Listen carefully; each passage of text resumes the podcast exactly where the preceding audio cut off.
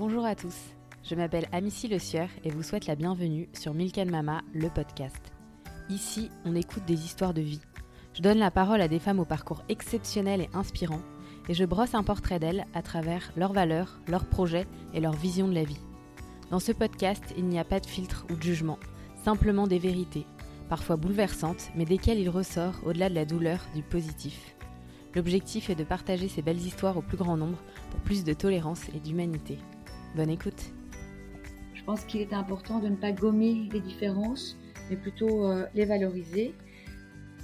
Donc, effectivement, la fratrie euh, imprègne les couches profondes de notre identité et est essentielle. La fratrie sont les plus longues relations de notre existence. Donc, on va tisser un lien social par la suite euh, en se développant, en grandissant. L'essentiel, c'est de mettre en valeur leurs différences. Avec Delphine, psychologue, thérapeute et clinicienne à Bruxelles, pour ce premier entretien psycho Milk Mama, nous explorons le thème de la fratrie et des disputes qui peuvent souvent plomber notre quotidien. Parce que voir les choses sous un autre angle peut nous permettre de moins les subir, Delphine nous explique ici en quoi les disputes participent à la construction psychique de nos enfants. Elle nous explique en quoi la fratrie est un immense terrain d'expérience cognitive, affective et sociale pour nos enfants. On parle aussi de la rivalité fraternelle qui se joue beaucoup autour de l'amour parental et de l'importance de donner de l'attention à chacun de nos enfants pour qu'ils se sentent uniques. Merci Delphine pour ce partage de connaissances riches et pour tes précieuses pistes pour gérer au mieux les disputes de nos enfants. Je suis très heureuse d'avoir enregistré ce premier entretien psycho avec toi. Exceptionnellement, j'ai enregistré cet épisode à distance, donc pardonnez-moi pour la qualité du son un petit peu moins bon que d'habitude. Je me tais et vous laisse découvrir ma conversation avec Delphine. Bonjour Delphine. Salut Alessie. Merci beaucoup d'avoir accepté mon invitation dans Milk and Mama. Je suis très heureuse d'enregistrer avec toi ce premier épisode bonus psycho. Aujourd'hui, nous allons parler des disputes au sein de la fratrie. Euh, est-ce que tu peux te présenter rapidement, nous dire euh, qui tu es et nous parler de ton métier?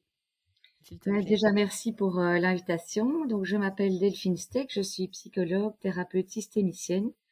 J'ai 44 ans, je travaille et j'habite à Bruxelles. Je suis mariée, j'ai trois enfants, un beau-fils de 17 ans, un fils de bientôt 13 ans et un fils de 8 ans. Je travaille à l'hôpital Saint-Pierre qui se situe au centre de Bruxelles, dans le domaine de la périnatalité, depuis déjà 13 ans. Mon travail consiste surtout à faire de la prévention de la dépression du postpartum et de l'accompagnement dans cette période de vulnérabilité psychique. J'ai aussi une consultation privée dans un centre médical où je reçois en individuel, en couple et en famille. Super, bah merci euh, Delphine. Euh, est-ce que tu peux nous, donc pour les disputes, est-ce que les disputes entre les frères et les sœurs sont indispensables à la construction psychique des enfants? Alors en effet, la fratrie est d'abord un lieu de construction psychique. Donc au-delà des, relations oedipiennes dont on parle souvent, euh, les relations fraternelles contribuent à façonner notre personnalité, notre identité. Donc en fait, le jeu qui peut opérer pendant au sein de la fratrie est un terrain sur lequel l'enfant construit plein de choses, dont son monde imaginaire, il joue différents rôles, il apprend à poser des règles, des, règles communes à la fratrie, mais des règles qu'on peut enfreindre. Et donc à chaque euh, succès de l'enfant ou chaque échec aussi, ça arrive, ça le, conduit à renégocier sa place auprès des autres et à se reconstruire de nouvelles stratégies. Donc effectivement, la fratrie euh, imprègne les couches profondes de notre identité et est essentielle. Donc si nos enfants se disputent, c'est bien. Oui, c'est bien, c'est important. Euh, elle participe. En fait, elle sollicite euh, beaucoup de choses chez nous en termes d'émotions, en termes de résolution de problèmes, en termes d'apprentissage, de nouvelles compétences. Donc, c'est un, les disputes est un terrain de jeu et d'expérience. Et il, paraîtrait que ça permet aussi d'acquérir d'acquérir des compétences liées à l'intelligence émotionnelle. Tu en as parlé un petit peu, mais euh, tu peux en parler de manière plus précise. Ben, effectivement, en fait, ça, ça sollicite euh, nos capacités à percevoir nos émotions, à les comprendre, à les gérer et aussi à les exprimer. Mais nos propres émotions, mais aussi à comprendre celles des autres, des frères et sœurs. Donc, le but de ces disputes, c'est comme je le disais, donc résoudre les problèmes, mais aussi réguler nos comportements liés aux émotions. Et donc ça, ça passe par euh, la confrontation, le désaccord, les conflits. Et donc euh, la fratrie comme, comme lieu d'apprentissage est là aussi pour que l'enfant trouve ses propres ressources par lui-même et ses compétences émotionnelles.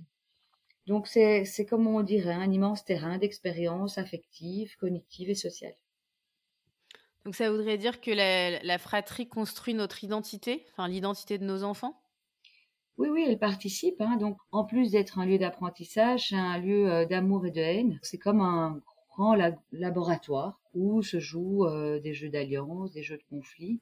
Bah, ce lien fraternel se construit comme un, tu pourrais l'imaginer, un, un mouvement permanent qui oscille entre amour, rivalité, amour et rivalité. Et donc, euh, dans ce lieu où on affirme son identité, mais aussi où on délimite son territoire, sa place, et c'est important que l'enfant puisse euh, délimiter ses frontières entre lui et l'extérieur, soi et son frère et sa sœur. Voilà, donc c'est essentiel et fondamental. Et pourquoi ça se manifeste de manière si virulente à la maison et moins euh, à l'école ou chez les amis? Pourquoi c'est toujours si dur dans, à la maison, quoi? Bah, à la maison, c'est-à-dire qu'on est euh, sur un terrain connu et, là où on peut se permettre euh, des choses qu'on ne se permet pas à l'extérieur. C'est-à-dire que, comme quelqu'un le disait euh, très, justement dans un écrit, c'est que la fratrie sont les plus longues relations de notre existence. Donc, on va tisser un lien social par la suite en se développant, en grandissant, à rencontrer effectivement à l'école des amis, on va construire de nouvelles relations, lors d'activités euh, créatives, physiques, euh, mais jamais ça ne remplacera le frère ou la sœur avec lequel on peut tout se permettre, où tout est possible. Et donc, dans ce terrain euh, connu, l'enfant va pouvoir se déployer. Bien souvent, quand l'enfant rencontre, enfin plutôt rentre de l'école, tu as dû l'expérimenter, l'enfant s'est certainement très bien tenu en classe, également chez ses grands-parents ou chez un ami de classe une fois de retour à la maison, l'enfant va pouvoir libérer de la colère, de la frustration, euh, et là où ben, les disputes vont reprendre entre les frères et sœurs parce que il y a la sécurité, il y a une confiance et ce cadre que euh, la famille euh, permet. Ok. moi, il y avait une question que je trouvais importante, c'est quand on voit nos enfants se déchirer et se dire des choses atroces et se taper, etc. Notre angoisse de mère, ça, va être, mais est-ce que ces, rivalités fraternelles, peuvent rester vivaces longtemps après l'enfance? Alors, hein, comme je disais, ces longues relations euh, dans la fratrie euh, qui, sont présentes pendant toute notre existence peuvent à un moment donné, euh, tu vois, le, temps conduit certaines fratries du côté plutôt d'un amour apaisé, je dirais, avec les années. Parfois, euh, certaines fratries euh, s'enfoncent dans une rancœur mutuelle euh, par des désaccords. ça peut conduire au mieux à de l'indifférence, parfois au pire à une grande violence qui, qui verbale ou, hein, par, des, par des mots et des paroles plus tard dans la vie adulte. La rivalité fraternelle se joue beaucoup autour de l'amour parental. Normalement, ça s'est dépassé une fois l'âge adulte, mais tu peux le rencontrer encore dans dans, certains écrits aussi sur les mythes, euh, comme euh, le mythe de Romulus et Rémus, deux frères, où tu as l'impossibilité parfois de se sentir exister, hein, de, d'être unique, alors que le frère ou la sœur sont là, tu vois, impossibilité d'être soi tant que l'autre existe. Et mmh ça, normalement, dans le développement d'enfants, il apprend à se différencier, à, à acquérir sa propre place, à avoir son unicité, comme on dit. Mais oui, euh, effectivement, ça peut rester vivace après l'enfance. Et en quoi nous, notre éducation et nous, ce qu'on va faire, peut euh, jouer sur, euh, sur le fait que justement, ça, ça n'arrive pas jusque, jusque-là? Bah, Déjà, je t'apprendrai en disant qu'il est effectivement primordial que les parents soient d'accord sur les réponses qu'on apporte aux enfants. Euh, aussi bien en termes d'éducation que sur les valeurs familiales et la manière de les transmettre. Mais donc, oui, les parents, je pense, essayent de créer les conditions euh, pour qu'il y ait le, moins de jalousie, de disputes possibles, hein, pour que ça soit le plus équitable. Mais les enfants questionnent toujours ça, ils prennent certaines choses, acceptent d'autres, rejettent certaines valeurs familiales. Alors, de ce que nous on peut faire en tant que parents, euh, c'est pas toujours simple parce que on pourrait euh, un enfant, en fait, même si il est immergé, tu sais, dans, les mêmes valeurs familiales que les parents apportent euh, à, à, tous les enfants, objectivement, chacun a connu les mêmes événements familiaux, des événements parfois marquants, traumatisants, euh, mais subjectivement, si tu demandes à chaque enfant, chacun pourrait décrire une autre histoire, mmh alors qu'il a reçu la même chose, tu vois. Mmh Et donc, euh, mais, mais je ne sais pas si c'est tant une question d'éducation, c'est aussi leur vécu et surtout coloré par euh, bah, le sexe de l'enfant, le nombre d'enfants dans la fratrie, le rang de celui-ci dans sa fratrie, s'il est l'aîné ou le cadet, bah, les alliances entre eux. Euh, et puis, comme je le disais, certains événements, et, ça dépend à l'âge, au moment où ces, événements euh, marquants arrivent. Il y a aussi des secrets dans la famille, ce qui sont dit, non dit, partagés ou pas. Et puis, nos modèles euh, familiaux, parentaux, euh, ce qui nous a été transmis d'une génération à l'autre. Donc, certains systémiciens, on a, on a Edith Tillmans et Muriel Mencken, qui sont des, chouettes systémiciennes ici en Belgique. elles disent que, voilà, Parfois, même nos relations dans la fratrie à l'âge adulte, malgré l'éducation qu'on a reçue, orientent parfois même euh, nos choix de, de, de, partenaires ou même de métier, tu vois. Donc euh, voilà, c'est entre l'éducation reçue, ce qui se joue dans la fratrie et puis euh, ce que tu en gardes à l'âge adulte comme je dirais sac à dos et, qui peut orienter aussi ton chemin. Mmh c'est pas toujours simple en tant que parent, en tout cas, d'y voir clair. Euh, dans certaines familles, les enfants euh, s'aiment euh, d'un amour infini. Tout ne semble qu'harmonie. Est-ce que ça, c'est une question d'éducation ou il y a juste des gens, enfin des familles où c'est tout est beaucoup plus simple? Oh, tu sais, c'est pas une question de, de, de... Je pense pas que l'herbe est plus verte ailleurs que, que chez nous. Hein. Je pense que euh, chacun a, son travail euh, dans sa famille. Je pense qu'on peut tous euh, être bien désarçonnés par ce qui s'opère chez nous. Voilà, je pense que c'est pas une question de, chance ou de, de composition familiale, euh, parce que parfois tu te dis tiens ça a l'air plus harmonieux chez l'un que chez l'autre. Je pense que ça c'est plutôt un leurre.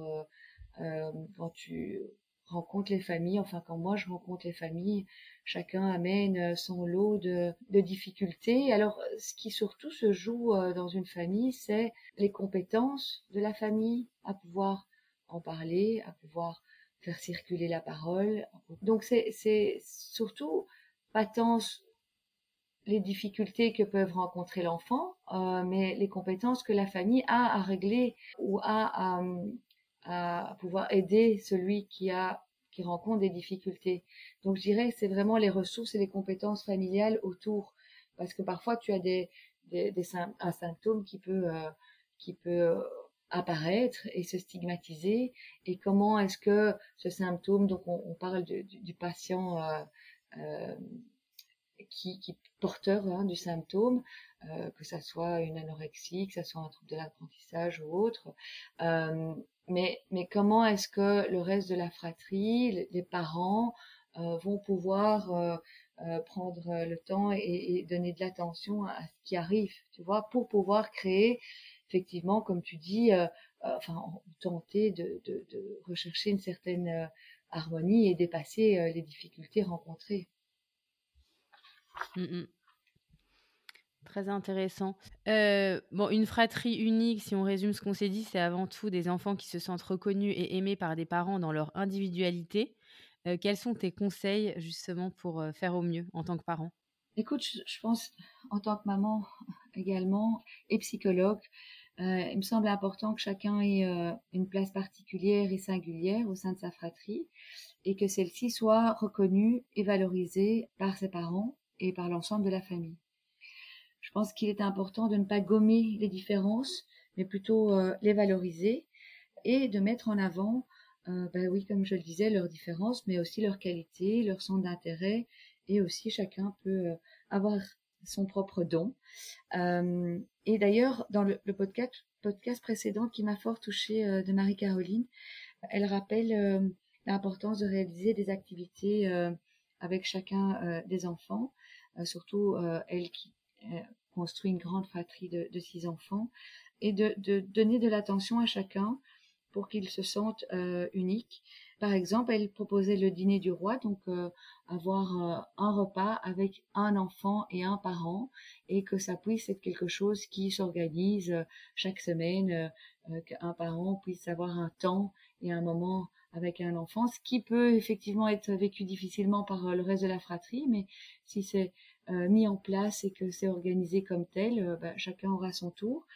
D'autres parlent d'un conseil de famille avec un, bâton de parole où chacun a l'occasion de, s'exprimer et prendre son tour de parole.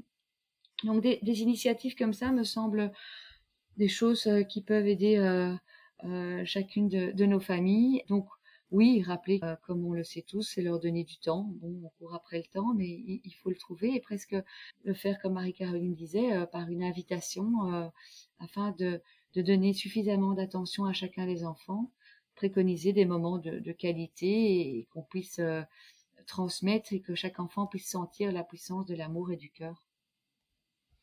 Super. Après, euh, tout ça, c'est très intéressant et je pense que tout le monde va essayer de l'appliquer.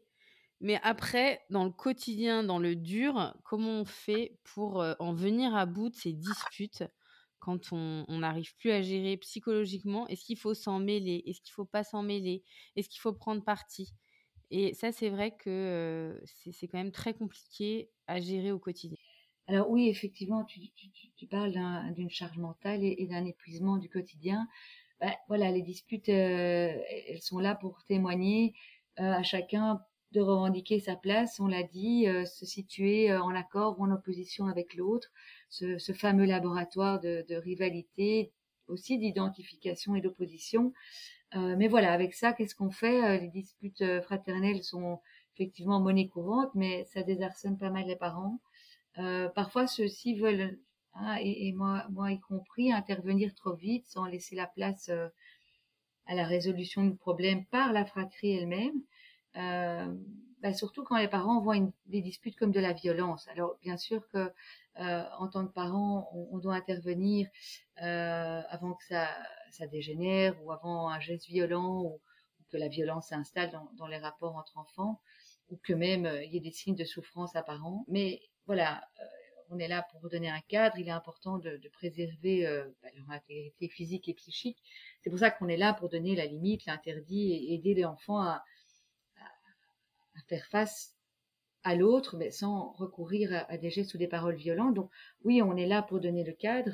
On ne doit pas voir les disputes, je pense, comme que des accès de violence, mais comme Edith Tillmans disait aussi, c'est euh, parce qu'en fait aujourd'hui les parents ils traitent les disputes un peu comme si euh, c'était quelque chose de violent et donc ils interviennent sans cesse. Mais elle, et je trouvais ça intéressant, elle, dit, ben, sinon ils apprennent, si le parent intervient toujours, ils apprennent implicitement à leurs enfants à avoir toujours besoin de quelqu'un pour régler leurs disputes, d'un médiateur, tu vois. Donc, je pense qu'on ne doit pas intervenir trop vite. En même temps, je pense que la violence doit se vivre. J'ai écouté récemment dans une conférence un, philosophe belge qui s'appelle Jean-Michel Lonnieux, euh, qui est hyper intéressant quand tu l'entends parler. Il est même conseiller euh, en éthique dans le domaine de l'éducation et de la santé. Et il dit, ça ce sont ses mots, peut-être vivons-nous aujourd'hui à une époque où la volonté de pacifier est maximale et qui dénie la violence, laquelle se manifeste alors par des voies détournées. Donc, ce qui veut dire par là, c'est pourquoi doit-on mettre la violence sous le tapis? Euh, Elle doit se vivre. Alors, faut-il vraiment les apaiser, ces disputes? Mais en même temps, comme tu dis, ça nous épuise. Donc, comment réguler ces disputes afin qu'elles puissent exister, hein, mais en même temps être encadrées par nous sans intervenir trop et je pense qu'à des moments, il faut, euh, euh, en tout cas, moi j'en ai fait l'expérience euh, récemment, c'est de laisser mes enfants, mes fils se disputer là-haut et, ne pas forcément intervenir.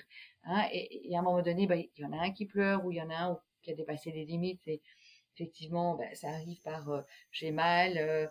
Bah, là alors, l'enfant vient vient nous chercher et, là on peut remettre de la parole là où il y en a plus. Mais je pense que parfois se retirer de la pièce, Marie-Caroline me disait aussi se mettre dans sa bulle et, faire bah, comme si on n'entendait pas, mettre un peu de musique et les laisser voilà se disputer. Donc tout ça doit être régulé pour que chacun puisse en même temps vivre ça. Ok.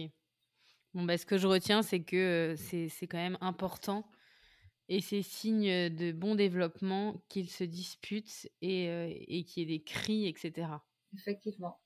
Ok, écoute, merci beaucoup Delphine pour cet éclairage sur les disputes au sein de la fratrie qui peuvent, qui plombent de nombreuses mamans au quotidien. Donc c'est intéressant de voir les choses sous cet angle et surtout rassurant de savoir que finalement bah, c'est normal et que, et que c'est une phase, c'est une phase de leur développement. Quoi. Effectivement. Ben, je, vous conseille un livre que j'ai bien aimé qui s'appelle Les ressources de la fratrie et peut apporter un éclairage aussi, même si on n'a pas des solutions à, à toute question, à tout problème, mais en tout cas, comme tu le dis, voir les choses sous un autre angle parfois, permet de, de, ne pas les subir et plutôt de les comprendre et de les, vivre. Super. Eh ben, merci beaucoup Delphine pour ce premier entretien psy. Euh, je suis très contente de l'avoir fait avec toi. Merci à toi, moi aussi. À très bientôt. à très bientôt. Au revoir. Merci infiniment pour votre écoute. Si le podcast vous a plu, n'hésitez surtout pas à en parler autour de vous à vous abonner et à me mettre des étoiles ou des commentaires sur iTunes. Vous pouvez également me suivre ou me contacter sur Instagram. À très vite.